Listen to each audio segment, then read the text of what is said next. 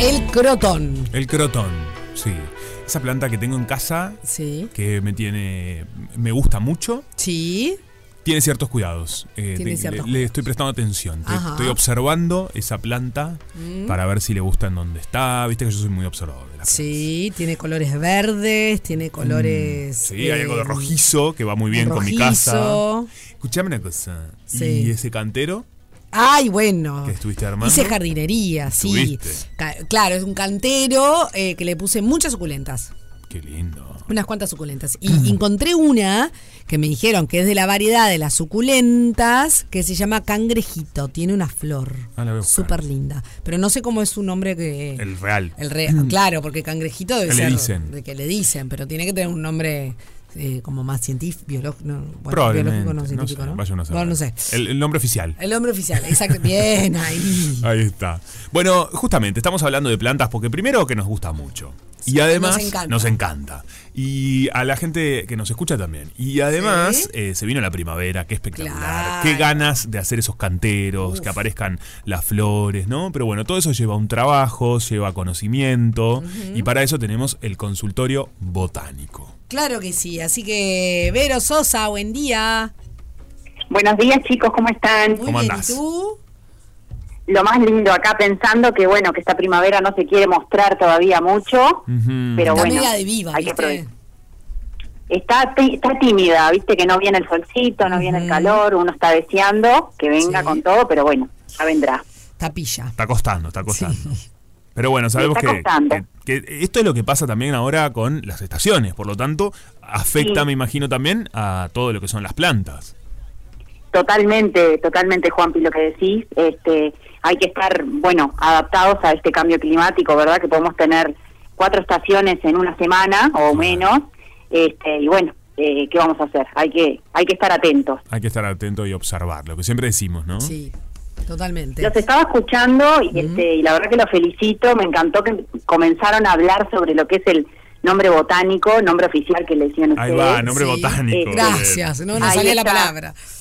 Por favor, también se le dice nombre científico, este, Bien, los animales perfecto. también este, se nos nombra con nombre científico, y bueno, en el caso de las plantas, para ser más específicos, le decimos nombre botánico. Este, que, que mucho, sé que muchas veces es difícil ese nombre, engorroso de pronunciar muchas veces, porque es en latín, tiene a veces muchas consonantes, ¿verdad? Y bueno, Sí. cuesta pronunciarlos, incluso hasta memorizarlos, acordárselos. Pero claro, es el nombre que nos va a decir el nombre de la planta eh, en todo el mundo y en cualquier idioma. O sea, porque eso trasciende los países, el idioma, este, y, y los nombres comunes a veces dan a confusiones. Por supuesto que está bueno también saberlos, pero Ah, bueno. pueden cambiar según la zona, según el país, según el idioma, obviamente. Este, incluso dentro de un mismo país se le dice diferentes formas a la misma planta. Claro, tal cual. Este, bueno, y entonces, si, si sabemos el nombre botánico está bueno porque vamos a ir específicamente a esa planta. No nos va a dar margen de error de que me den otra planta o me describan los cuidados de cultivo de otra planta Claro. que nos puede llevar a errores. Sí, sí, sí, por supuesto. A muchos errores. Che, Vero, eh, bueno, estamos en un, más allá de que la primavera está tímida, está ahí como que no se quiere mostrar, es como un, un buen momento para pensar en una resiembra, para... Capaz que lo tendremos que haber hecho antes, pero bueno, no importa, siempre uno está a tiempo. Entonces, Exactamente, estamos a tiempo, Sofi, este, porque como tú decís, hay muchas este, plantitas o de- incluso hortalizas que ya en agosto, fines de agosto, principios de septiembre podemos empezar a sembrar. Que son todas las de las de cosecha estival, de verano, como por ejemplo el tomate, la berenjena, ¿sí? Sí. Eh, pero igual estamos a tiempo y, y además con esta primavera tímida que, que sigue el frío, más todavía. Este, así que estamos a tiempo ahora, principio, fines de septiembre, principios de octubre, de sembrar muchas cosas, incluso Bien. florales también para nuestros canteros, lo que tengamos, ¿Y terrazas. ¿Qué nos aconsejas eh, para estos tiempos? Así como, ¿qué, qué podríamos, ¿con qué podríamos comenzar si tenemos ahí un cantero que queremos? Por ejemplo, Sofi recién decía, el que estuvo haciendo ella, que es un balcón, ¿no? Entonces, claro, tiene el tema del viento, esas cuestiones, que, que va a Claro. todo modifica también, ¿no? Totalmente. Bueno, yo este, muchas veces, incluso en los talleres, este, de, que a veces dicto de huerta específicamente, yo les digo que bueno, que si a veces no se animan al principio con la siembra, eh, así de cero, aprender todo de cero, como se hace al máximo, al máximo y demás, pueden comprar plantines, que muchas veces en los viveros tienen, e incluso a veces en los puestos de feria de venta de plantas, ahí tienen plantines de, de huerta más que nada. Capaz que se pueden animar Eso está a, bueno. a, bueno, comenzar. Claro, porque es, es más difícil desde la semilla, ¿no? Eh, Claro, es ¿qué algo pasa? que ya Vos estás tenés- avanzado. Exactamente, vos tenés todo ese cuidado inicial, primario, de, de- de lo que es la siembra del almacio, que no se puede secar, ¿verdad? Como ya hemos hablado, y que tenés que esperar que tenga cuatro o cinco hojas, este, una altura de más o menos 10 centímetros el plantincito para ponerlo recién en la maceta definitiva o en el cantero. Entonces, claro, tiene todo ese cuidado que, que está bárbaro, el que lo quiere hacer y es re lindo y yo lo enseño y, lo, y trato de estimularlo, pero a veces la gente me dice, mira, quiero resultados más rápido, eh, tengo un balcón o en tu caso que, que ya hay viento, que, que tampoco tenés un gran espacio de, de un jardín, un fondo para tener un espacio para, para almácigos. Claro. Entonces, bueno, puede ser una buena opción. Bien. Está buenísimo eso. Eso es fundamental. Exacto. De todos modos, yo siempre le- les comento, eh, si quieren empezar con algo fácil, Sí. sembrando, por ejemplo, rúcula, lechuga, eh, rabanito, espinaca, casi todas las de hojas son bastante fáciles. Y tienen la otra ventaja que se pueden sembrar todo el año. Ah, qué bueno. Este, entonces, eso. por ejemplo, ahora, si se quieren animar, pueden hacerse, este, un- comprarse unos paquetitos de semillas y hacer- o conseguir también, lo pueden conseguir con alguien este que, que, que recolecte, que tenga su huerta. Este, en el botánico también hacen regalo de semillas cada, cada tanto. El otro día me fui al o- botánico que hacían el regalo de los esquejes, eh, del el Rosedal, perdón, que hacían Ah, el esqueje. sí. Así que me llevé un esqueje. Bueno, mucha gente quizás se llevó, porque no sabes lo que eran las filas. Que según lo que entendí, sí, tenía que poner el esqueje, a ver si estoy bien, lo puse en tierra. Eh, la, la parte diagonal hacia arriba, digamos, es como un palito con un corte diagonal que Sí, decía hacia arriba. sí. Y me decían regarlo todos los días. ¿Es necesario todos los días? Bueno, eh, ahí tú tenés que estar atento, y, exacto, y, y ver que no esté ni encharcado el sustrato Perfecto. o tierra, ni tampoco eh, que se te pase que se te pase de seco. Claro. ¿viste? Tiene que estar siempre húmedo.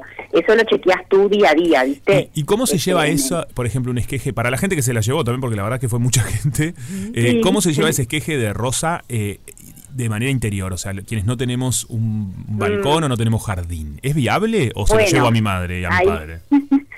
Bueno, ahí te tengo que decir yo, a mí a veces me da, me da, mm, me da este, cosa frustrable un deseo, ¿verdad? Alguien que yo que sé que tiene una salea en interior, que lo he Bueno, visto. Sí, yo tengo la Este, hortensia, que viene bien, ¿eh? Claro, Aquella hortensia que me está. regaló mi papá, todavía viene bien.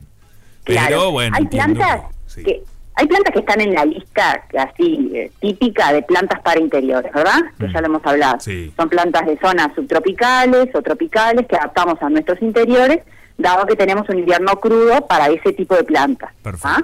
Este y bueno, y dándole humedad ambiental y bueno, y buena luz, podemos tener divinas las plantas este esas de esas zonas, originarias de esas zonas. Incluso algunas de sotobosque son, que son helechos, por ejemplo, Sí. pero hay otras plantas que en realidad son de exterior. O sea, todas las plantas viven en exterior, por supuesto, ¿no? Pero, por ejemplo, tú me decís una hortensia, una salea, una rosa, necesita horas de sol. ¿viste? Y necesita ese aire que te da el exterior. Claro. Incluso en su llegado su momento eh, va a necesitar también estar plantada en la tierra, ¿verdad? A No ser que sea una rosa enana, de esas chiquitas miniaturas que, que se venden ahora. Bien. O podés tener unos cuantos años capaz un rosal en un macetón grande. Claro. Sí. Pero bueno, La voy a en tener que llevar para puede llegar a complicar. La voy a ¿Cómo, tener que perdón? llevar. La voy a tener que llevar para Salinas. Eh, sí, yo te diría, porque eh, capaz que te digo, bueno, ponerla en un ventanal iluminado cerca de que le dé sol, que tú lo ventiles todos los días, serían las mejores condiciones que tú le podrías dar en interiores. Claro. Si querés podés probar, pero eh, yo te digo que en principio el rosal necesita exterior y necesita cuatro horas de sol por día eh, directo Mira. como mínimo. Perfecto. Entonces la, la llevaría al exterior. Yo Vero, creo que es lo más seguro. Yo te quería consultar porque mm, ta, eh, est- estamos con este el inicio de la primavera, después viene el verano y hay algunas zonas de los jardines o de los balcones o incluso no sé desde de la- por ejemplo el, el retiro de las casas en donde empieza a dar el sol muy fuerte. Entonces, ¿qué, qué plantas o, o con flor o sin flor nos podés recomendar que eh, aguanten, ¿no? Eh, este sol intenso, porque también es muy común, por ejemplo, a mí- me pasó una cosa Sí. Que es en un momento dije, a mí me encantan las lavandas, Divina. Dije, voy a plantar todo lavanda. En una zona en donde le da el sol, un solazo todo el año y en primavera, verano, más a- Fuerte. muy, Muy fuerte. fuerte, bien. Y claro, Sí. la pobre lavanda está que está tecleando, Mirá. estuvo tecleando porque, eh, no sé, necesitaba mucha agua, yo la regaba todos los días, pero la verdad es que me parece que, me- que el sol me la, me la chicharró. Sí, Entonces la capaz que no estaba bueno eh, la lavanda Mira, para ese lugar. Yo te voy a contar varias cosas. Primero que nada, la lavanda es, es de origen mediterráneo, este, o sea que eh, en principio podemos decir eh, aguanta cantidad, bastantes horas de sol por día, no necesita tanto riego, eh, suelos pobres se adapta bien, está todo eso general, ¿verdad? Sí. Pero ¿qué pasa? Viste que América Latina lamentablemente tenemos el agujero de ozono eh, en- arriba de nosotros. Sí. O sea, el sol está muy fuerte. Viene el verano y realmente muchas plantas se queman. Entonces quizás esas plantas que aguantaban un pleno sol hace 20 años, no hoy en día, claro, se puede llegar a complicar, incluso eh, se queman algunas, incluso rosales, ¿viste? Sí. Este, plantas típicas de pleno sol. Eh, entonces ahí vos tenés que ver, también tuvimos la sequía, que fue Sí. algo muy extremo, hay en zonas que no llovió seis, ocho meses, y no es lo mismo que uno riegue. Vos me decís, bueno, riego estas lavandas, aunque haya alguna restricción por, bueno, eh, que no se me mueran estas plantas, etcétera, tiene un valor para mí. Sí, yo juntaba Eh, agua, agua de lluvia, ojo, y agua, tenía mis todo, claro. pero bueno. Digo para, bueno, generar una responsabilidad también que no era que estabas regando No, no, hacia diestra y siniestra en Lógico. sequía. Y aún así no, no las pudiste, No. este, porque la lluvia es, es distinto, o sea, llega Claro. de otra forma, ¿viste? Llega más profundo, moja las hojas, refresca, este y bueno, entonces ahí vos ya con esa experiencia podés decir, bueno, acá me la voy a jugar a algo eh, que yo estoy más tranquila que va a funcionar. Por ejemplo, como ya te escuché que dijiste, suculentas. ¿Sí? Que podemos tener muchas. Hay agaves muy lindos, no tienen por qué ser con espinas. A veces la gente se piensa que todas las suculentas tienen espinas y no es así. Ujú. Incluso no todos los cactus tienen espinas, algunos no los tienen, no las tienen. Sí. Como por ejemplo que mencionaste tú, Sofi, el, Mm. este, mm, la cangrejita, cangreja, Sí, le dicen también Santa es. Teresa, Santa, Teresa, mirá. Y te cuento que es un cactus. Ah, es un cactus, mirá. Es un cactus epífito originario de Brasil que crece agarrado de los árboles. Qué lindo. O sea que es de los de las excepciones de cactus que tú le tenés que seguir regando en invierno. Y su lugar ideal es, por ejemplo, un porche, una galería, que le dé un poquito de sol de mañana, pero no el muy fuerte del mediodía ni de la tarde. Ajá. Y necesita algo de humedad ambiental, porque Bien. vos pensás que es de Brasil. Sí, claro. Claro. Mira, van a- por ejemplo, una consulta. A Nos ver. mandan por acá. Sí, Hola chicos, encanta. podé unos piditos, pi- podé unos pinitos de jardín que están en una maceta, pero me parece que fue mucho. ¿Me decís que vienen igual? Me pre- preguntan por acá, nos preguntan. Bueno, todo, todo un tema. Todo un tema. Probablemente, eh, no sabemos qué, qué es, ¿verdad? Bien. Pero probable- probablemente sea el que llaman pino limón, que Uf, es muy, muy Qué popular. difícil el pino limón. Sí, que en realidad es un cupresus, es un ciprés, Sí. Claro. ¿ah? Y que no es enano, porque a veces te lo venden como que es enano, lo he visto plantado en entradas de las casas, en el caminito típico a Mm. Sí. un metro de la puerta, uno de cada costado en tierra, Sí. y eso en 15 años se te hace dos monstruos. Claro. Ah, mira. ¿Está? Entonces, por eso, bueno, como crece lento, funciona bien en, en maceta. ¿Qué pasa con el pino limón? Eh, no deja de ser una conífera, y acá en nuestro clima, a veces con inviernos lluviosos, muy húmedos, no les gusta, o la gente los riega mucho también a veces. Y por lo general la agarran en distintas cosas, hongos, cancro, se pudren. Yo veo por todos lados el pinito de limón seco, amarillo, Sí, marrón, ya después llega un punto. Tuve dos y me Este- sacaron canas verdes, ni me digas. Claro, quedan muy lindos, pero es verdad que Sí, no, porque además a- me, me gustaban como, como arbolito de Navidad también. A mí, Ah, yo soy bueno. las personas que me gustan los árboles naturales. No me gusta el árbol Está de bueno. Claro. Pero, Está bueno. pero les juro que les puse todo el amor del mundo. Tengo mi ficus lirata que se me está por salir del techo. Claro. O sea, las plantas, Sí. pero el pinito limón No, no, no. no y ponele los chirimbolas al rebelde. ficu. Ponele los chirimbolas al ficu. Es rebelde, es rebelde. Tienes razón, Juan. Mira, le pongo el chirimbolo al Este, yo, yo entiendo que a veces está bueno tener natural y está bueno decir, bueno, lo conservo, ¿no? No lo Claro. tiro, como aquello se hacía antes, a veces que, que era una macana, o que te cortaban pedazos de pino, te los vendían y, Ay, sí, qué y bueno, estaban destrozando el árbol, ¿no? Que estaban cortando. Desastre. Este, Y bueno, y esta persona lo que le puedo llegar a decir es que, bueno, las coníferas eh, no se podan en realidad, porque la conífera de lo que se dice que no rebrota.